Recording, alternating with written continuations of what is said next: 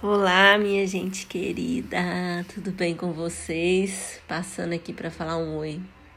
São tantas as reflexões que eu gostaria de trazer todos os dias, mas nem sempre é, é possível, né? São muitas louças para serem lavadas, muitas camas para serem arrumadas, é, muitos filhos para colocar para dormir, livros infantis para ler, cursos para gravar, pessoas para atender, questões existenciais a serem vividas, sentidas, resolvidas, mas ainda é possível né, trazer um pouquinho dessa palavra, até porque eu me sinto muito estimulada quando alguém vai lá nos meus stories ou vem falar comigo e me fala: Nossa, aquele podcast seu me fez ter coragem de fazer tal coisa, ou Nossa, você me ajudou naquela sua fala. Então eu vejo que essas reflexões que eu vivo sozinha elas não são só minhas, né? Ó, oh, meu filho tá ouvindo música lá embaixo, então vamos ter uma musiquinha de fundo. Estamos só nós dois em casa nesse momento. E eu tô aqui pronta para fazer alguns trabalhos e, e, estava conversando com uma, uma pessoa aqui no Whats e, e hoje é dia de Micael. E ela tá tão emocionada que tá chorando do outro lado. E eu também fiquei emocionada. E aí eu decidi vir trazer um pouquinho desse poder, dessa força, dessa coragem pra gente para a gente se erguer nesses tempos desafiadores, nesses tempos adoecedores. E aí, gente, são tantas coisas, né? Mas existem muitos desafios mesmo, e eles estão muito intensos agora. E eu percebo que o maior deles, sabe qual é? Eu percebi isso hoje. Hoje, uma, uma outra amiga, é, eu encontrei com ela de manhã, e hoje Mikael está muito forte no coração das pessoas, então é, quem sente essa força, quem tem se conectado com esse poder do Arcanjo Miguel, tem hoje, né, tem hoje chorado as mágoas, liberado o coração e enfim. Eu encontrei de manhã com uma amiga e ela, eu vi que ela não estava bem. E dei um abraço, né? E fiquei o dia, a manhã toda pensando, tem que mandar uma mensagem, tem que ver como ela tá, mas não várias coisas eu estava fazendo, eu não consegui fazer isso. E encontrei com ela de novo depois, né, na hora do almoço, pegando as crianças. E ela me contou que realmente não estava bem e tudo que ela estava vivendo. E eu pude perceber algumas questões nessa conversa com ela, que na verdade é, se referia a outra pessoa, inclusive, mas eu pude perceber algumas coisas que eu já venho percebendo em relação às questões de, de saúde e doença nesses tempos que nós estamos vivendo. Olha só como são tempos abundantes de terapias, de terapêuticas, de, de medicamentos, de, de, de. Olha, você pode ter acesso a tudo que você quiser para se curar nesse momento. E todas as coisas que nós oferecemos, nós enquanto médicos e terapeutas, ainda muitas vezes não são o suficiente. E eu percebo isso porque, por um motivo muito simples, a gente está vivendo um momento em que as dores que predominam são as dores existenciais. E elas nos tornam escravos, às vezes, de hábitos daninhos, de é, tristezas profundas, de sentimentos fortes de abandono, de sentimentos enormes de medo e dúvida. Então, as questões existenciais, muitas vezes nós buscamos fora a cura delas. E aí a gente vai para um retiro, como que nós vive, como que nós o retiro que nós vivemos nos últimos três dias, na última semana, posso falar dele daqui um pouco. Ou a gente vai para um, a gente faz uma terapia, vai fazer um reiki, ou a gente toma fluxetina, ou a gente toma floral, enfim. E muitas vezes elas não passam. E eu vejo que existem muitos mecanismos aqui nesse processo do adoecer, e o principal deles é o seguinte: os tempos desafiadores como esse, eles pedem que nós façamos a nossa própria autocura. Eu percebo que esse é o desafio dessa nova, dessa, dessa mudança de eras agora, dessa mudança paradigmática. É, não está mais fora, está tudo dentro. E é isso, é isso que talvez seja a grande dor, porque a gente não está acostumado a olhar para dentro. A gente não está acostumado a olhar para as nossas necessidades e para as nossas birras, para as nossas alegrias e, e para a nossa bravura, para a nossa tristeza, para o nosso medo. E quando a gente precisa encarar isso, porque a vida chama e cobra, é muito mais fácil a gente continuar buscando fora. Mas não sei se vocês já perceberam que a maioria das pessoas estão insatisfeitas. E as pessoas que estão satisfeitas muitas vezes não são por coisas elas estão satisfeitas consigo mesmas e que existem pessoas que têm tudo e que não estão satisfeitas com aquela vida Então, talvez seja uma outra questão que a gente vai avaliar. Não que não ter seja uma. A gente não vai glorificar o não ter, tá? Até porque não ter condição e acesso básico à saúde, educação, algum tipo de segurança financeira adoece mentalmente muito mais do que ter, tá? Então, não ter mesmo, não ter acesso é adoecedor. Mas o que eu estou falando é sobre outro tipo de questão, é sobre a busca do ter para curar o ser a busca é, exagerada daquilo que nos falta para tapar o buraco daquilo que a gente acha que nos falta. Não sei se vocês conseguem compreender. E às vezes se tem tudo e aquele buraco continua fundo, fundo, fundo. Né, podemos perceber aí o Justin Bieber aí no, no Rock in Rio, todo aquele processo que a gente viu pelas, pelas redes assim que ele viveu e que foi forte, que ele está vivendo. Podemos ver questões de saúde mental em todas as classes sociais. Elas são diferentes, mas elas estão lá. E esse adoecimento forte que a gente vive hoje, ele tem um nome. E esse nome é insanidade desses tempos desafiadores, essa insanidade de não conseguir encontrar as respostas e continuar buscando fora. Então, esse é o desafio do ser hoje: encontrar dentro aquilo que busca fora, ficar bem com os desafios lá fora, ficar estável com as demandas que estão lá fora e que são muitas, e trazer um sorriso no rosto apesar de toda a dor que a gente, que a gente assiste. A gente assiste dores em casa, né, com processos desafiadores, a gente assiste dores na rua, nos meios sociais, as pessoas estão vivendo situações bem. Parece que estão mais difíceis do que já foram, né? A gente tem essa sensação. E no período pós-pandêmico ainda isso fica maior. E aí vem, né, todas essas questões de setembro amarelo que, né, que vieram fortes aqui nesse mês de setembro. E a gente precisa falar sobre isso, sobre a dificuldade que se está viver a vida, né? Viver não tá fácil, diriam os, os poetas, mas eu eu vejo que viver não está fácil porque não nos foi ensinado a lidar com um viver não fácil. Como assim? Viver não está fácil porque nos foi dito que é o seguinte: ou você tem uma vida maravilhosa, ou você tem uma vida fracassada. Não existe meio termo naquilo que é vendido e dito ainda hoje, entendeu?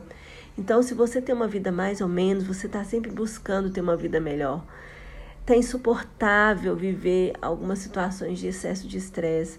Então, o que eu vejo são pessoas não suportando espaços de trabalho, não suportando é, estar em determinados ambientes e buscando, buscando, buscando, buscando. Então, são tempos de busca, são tempos de insatisfação, são tempos de autoencontro. Autoencontro real, sabe? É, em que o desafio maior é estar com a gente mesmo. Muitas vezes nós estaremos cercados de pessoas e isso vai ser maravilhoso. Só que quando a gente vai para casa, a gente tem que lidar com a gente mesmo, com as nossas questões e com os nossos dragões. E aí entra Micael, né? Quando Micael luta contra o dragão, aquela simbologia, né, do arcanjo Miguel e o dragão, esse dragão hoje a gente entende como os nossos dragões internos, como aqueles pensamentos, hábitos, dores que sustentam o nosso sentimento de inferioridade, de não merecimento, a nossa tristeza, nosso sentimento de culpa. Então, a força do, do arcanjo para mim vem como, como aquela luz, né, aquela espada de luz para nos guiar diante da lama e do escuro que a gente vive e também para iluminar o nosso próprio coração para que a gente possa acender a bondade, para que nós possamos estar atentos atentos e atentas àquilo que é, aos momentos em que a gente precisa ter coragem, sabe?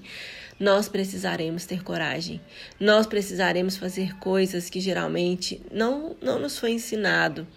Nós precisaremos não deixar passar momentos de ajudar as pessoas. Então estar atento, diria eu, é, principalmente a espada de Micael, ela ela nos diz: esteja atenta ao caminho. Esteja atenta ao seu caminho e àqueles que estão ao seu lado. Esteja atenta também ao fato de que em alguns momentos você não poderá fazer nada pela luta do outro, porque você tem a sua própria luta e o outro tem a dele e a gente não vai poder interferir. Nós teremos que é, empunhar nossa espada de luz para aquelas lutas que a gente vai conseguir vencer, para até aquele caminho que a gente vai conseguir seguir. Durante esse último retiro, que sempre é muito especial, nós sempre saímos muito renovadas. É, eu percebo que sim, existe uma cura muito profunda ali que um ano depois eu consigo perceber nas mulheres de um ano atrás que estiveram no retiro com a gente há um ano. É uma cura profunda. Da, eu não sei te falar nem qual nível, nível mental, emocional, espiritual, relacional. E nesse, nesse último retiro foi interessantíssimo, porque nós vivemos e conversamos e mergulhamos muito na questão do olhar para a deusa, né, que é o nosso feminino, essa, essa expressão um feminino sagrado. E ao mesmo tempo, entender de onde vêm as nossas referências sobre espiritualidade. Nós falamos muito sobre isso, sobre gerenciar a sua própria espiritualidade, sobre ter ou não um lugar para buscar essa espiritualidade, sobre onde se busca isso, quais são, o que é que nos faz sentir a conexão, né? Eu trouxe muito é, o que faz a gente sentir. Eu vejo que, né, por exemplo, eu ouvi respostas do tipo, ah, eu gerencio a minha própria espiritualidade, estou bem assim. Eu também hoje gerencio a minha própria espiritualidade.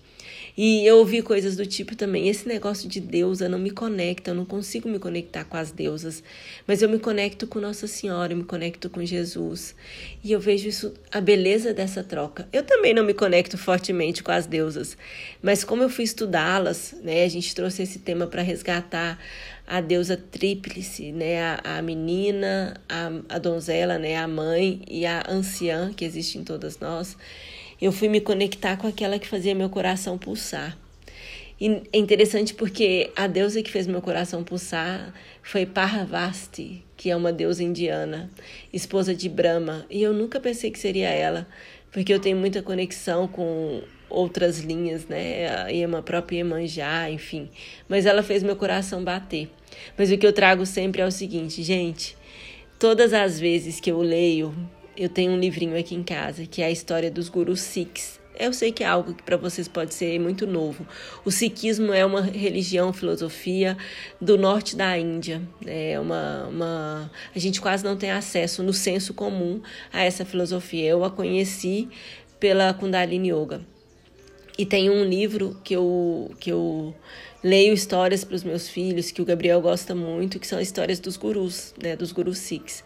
E eu falo sempre para as minhas para as minhas para as meninas, né, no retiro eu falando, todas as vezes que eu escuto, que eu leio as histórias dos gurus para crianças, eu me encho de Deus. Talvez sejam os meus momentos em que eu, os momentos em que eu consiga mais me preencher do divino em mim, porque aquilo realmente abre um espaço é, de conexão profunda eu também sinto isso quando eu escuto histórias sobre Jesus, quando eu consigo me conectar a essa força crística. Eu também sinto isso quando eu posso ajudar pessoas de um lugar bem especial, sabe? E, e logo que a gente saiu do retiro é incrível, porque sempre acontecem coisas que fazem com que. É como se a gente tivesse testes do lado de fora. É, eu posso lembrar o que aconteceu no primeiro e no segundo retiro. E nesse terceiro aconteceu uma coisa muito, muito difícil e ao mesmo tempo muito curativa para mim, né? Espera só um pouquinho, vou tomar água. Nós falamos tanto no retiro sobre a importância ainda de um feminismo, né? Mas não um feminismo yang, que é aquele feminismo brigão, raivoso. A gente achar um meio termo e um caminho do meio para acessar um feminismo que proteja ainda as mulheres, porque existem mulheres que precisam de proteção. Existem mulheres vivendo situações muito difíceis. E quando a gente saiu do retiro e nós víamos passando ali no, na região do sul da ilha, Praia da Armação, e conversando naturalmente com meu marido, distraídos, nós estávamos distraídos, mas nossa alma estava atenta. E ele quase atropela uma garota. E aí, na hora que a gente olha, a garota tinha sido empurrada para a frente do carro. E ela voltou para o passeio e tinha um rapaz que havia empurrado aquela garota para frente, para né, cima do carro. E aquilo ali me deu uma, um gatilho assim de dor. E na hora que a gente olha para o passeio, ele puxava ela pelo braço e fazia gestos de dar murros. Eu não sei se ele estava esmurrando ou se ele tinha a intenção de esmurrar. Mas ele, né, ele estava ameaçando violentamente aquela moça. E aí eu falei pro meu marido, para o carro. Gente, é, naquela hora eu pensei em tudo. Tipo assim, ah, são, é só uma briga de namorado. Ah, eu não posso me meter. Nossa, vai achar essas pessoas vão achar que eu sou louca se eu parar o carro. Ah, isso é caso de polícia. E se ele tiver armado, pode fazer alguma coisa comigo. Eu, tudo isso passou pela minha cabeça. E a primeira coisa que eu pensei foi: não, vai embora, vai cuidar da sua vida, deixa que ela se resolva. Né? Foi o meu primeiro pensamento, porque é isso que geralmente a gente faz, não é? Ah, eu não posso fazer nada, infelizmente, não posso fazer nada por ela. Mas eu imbuída de tudo aquilo que a gente tinha vivido, parece que não era coerente com a pessoa e com o mundo que eu acredito eu não fazer nada. Então eu pedi para ele parar. E aí ele parou, tinha um supermercado logo em frente, e eles vinham caminhando ainda, a garota e o, e o rapaz. E aí ele fez menção, o meu marido fez menção de descer do carro, eu falei, não, eu que tenho que ir lá, não é você. E eu desci do carro e fui em direção à menina. E nessa hora eles não sei se tinham cessado a briga, mas ele tentava convencê-la a ir para algum lugar e ela não queria ir. E aí ela estava né, uma, uma garota de no máximo 20 anos. E aí eu perguntei para ela: "Você quer uma carona?" E ela me olhou assim assustada. E aí eu falei: "Você tá precisando de ajuda?" E aí ela olhou mais assustada ainda. E aí ela olhou pro meu carro, acho que ela viu as crianças ali, né? E eu falei: "Você quer uma carona?" E ela falou: "Para onde você tá indo?" E aí eu disse, ela falou: "É para onde eu vou também." E aí eu falei, então vamos. E aí essa pessoa, essa moça entrou dentro do carro e o rapaz voltou assim. E enfim, ele, ele, ele de novo fez menção de esmurrar quando a pessoa põe um murro na mão assim. Mas eu tava do lado dela, eu acho que ele não teve coragem de fazer isso, né? Só que o mais interessante é que eu olhei para o lado e mais uns dois carros tinham parado para fazer o mesmo movimento que eu. Eu pude ver um carro com umas outras duas mulheres que também estavam descendo e um outro carro do lado, ou seja, mais de uma pessoa também tinha pensado em fazer o mesmo que eu tinha feito. E aí a gente colocou essa moça dentro do carro e nós, nós a deixamos. É, eu estava chorando nessa hora, gente. Ela estava chorando e eu também estava chorando. Foi muito forte para mim viver aquilo ali, sabe? E aí nós a deixamos na casa de uma pessoa que ela conhecia, essa uma senhora agradeceu, falou: "Olha, pode deixar, a gente vai cuidar dela agora e tal". E eu olho para trás, eu não disse nada para os meus filhos, eles realmente não sabiam o que estava acontecendo, né? Eles não entenderam direito o que estava acontecendo, eles só viram uma pessoa estranha entrar dentro do carro, a gente andar por cerca de, um dez, de uns 10 minutos dentro do carro, quase que em silêncio e essa pessoa descia num lugar também diferente. E aí eu disse para eles: vocês entenderam o que aconteceu? E aí o Claudinei falou: explica o que está acontecendo.